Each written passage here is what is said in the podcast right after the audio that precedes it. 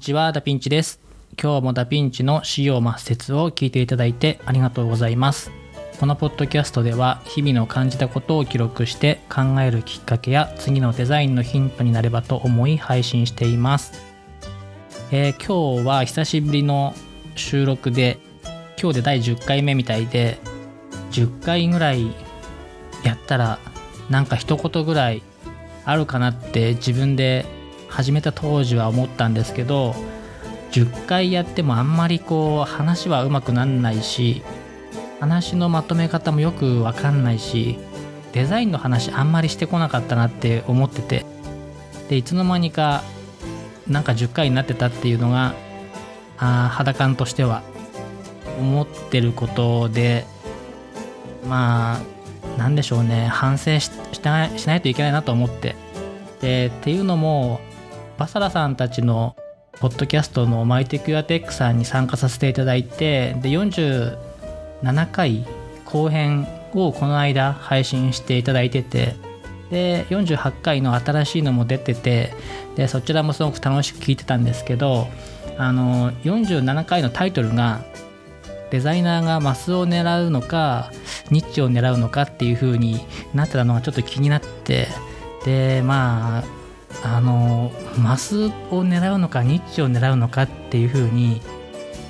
あのそんな話したっけかなって思いつつあのメジャーとかニッチっていう視点でデザインすることってほとんど経験上なくてで、まあ、自分でも言語化できてないっていうのもあると思うんですけどそのプロセスをデザインっていう風にすると、まあ、結果としてそれがニッチ層に届くべきなのかとか、まあ、メジャー層にま向けて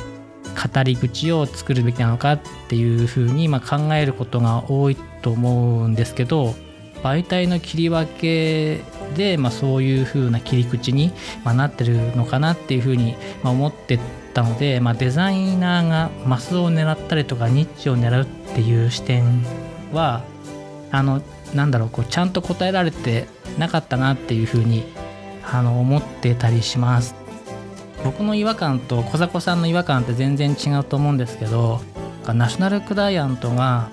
まあ、無人販売機とかの店舗で、まあ、試作を出すかって言ったら多分やったら面白いと思うんですけどそれって、えーとやるべきことの意味が相当ないとできなかったりとかあとまあベンチャー企業がまあスクリーニングとかしないで世界のトップシェアを取れるかって言ったら、まあ、目指すことはできたとしても、まあ、できなかったりとかすると思うんですけど、まあ、そういう確実性っていう部分では低いって思ったらあのそのしかるべきポジションからえーっとまあ切り崩していくというか広げていくっていうふうにま考えるのが、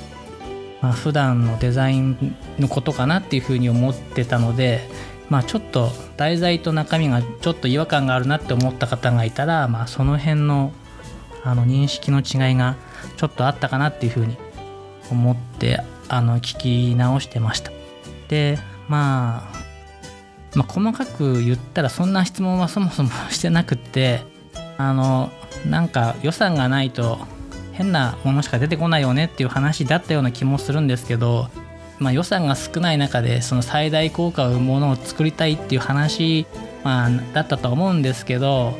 みんなまあそう思っててやるんだけど思ったらちょっとこうスポイルされちゃったなっていうことがあったのかなみたいな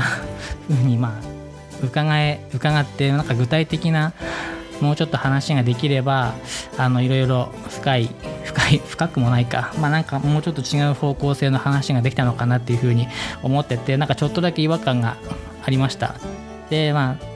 こう一部のこう経済圏でなんか競争が起こりにくいところでその事業を先行してやってる会社以外はなんか大体そういう環境になっちゃうのかなって思っててでその一定のお金がこう循環してる総量の中でその何割を取るかっていうことがまベースにあるとして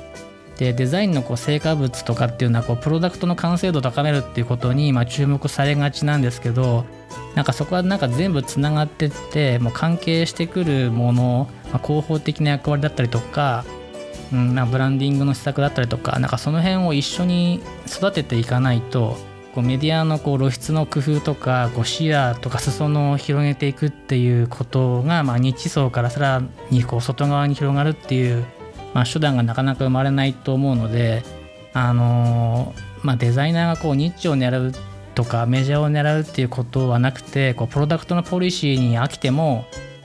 この最初に決めたプロセスっていうか、まあ、ステートメントをあ守り続けてで変わらない部分の資産と、まあ、どんどん変えていくっていうことを、まあ、切り分けて判断しながら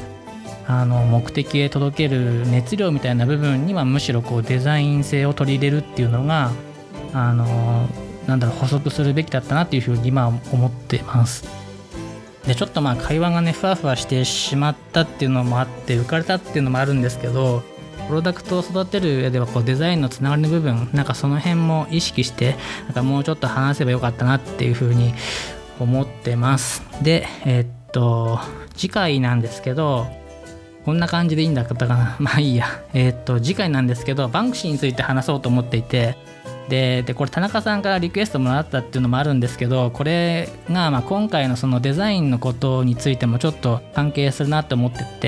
てつながりなんですけど、えっと、プレスリリースまでバンクシーってこう一貫してコントロールしていてで、えー、よく見るとそのプレス用の写真とか映像とかも全て一貫性があるんですよね。届けるべきメディアとか対象に対して。だからそこら辺がすごい戦略的だなっていうふうに思うのでなんかそこの切り口でバンクシーを語ってみたいと思うので次回もぜひ聴いてください。今日は 何話したんだろう？えー、っとなんかこう久しぶりにポッドキャスト収録してみたらなんかやっぱりいろいろダメですね。でもまあちょっと、えー、次回もダメそうな感じもするんですけど、えー、またねこれ今後もお付き合いいただけると嬉しいです。それではまた。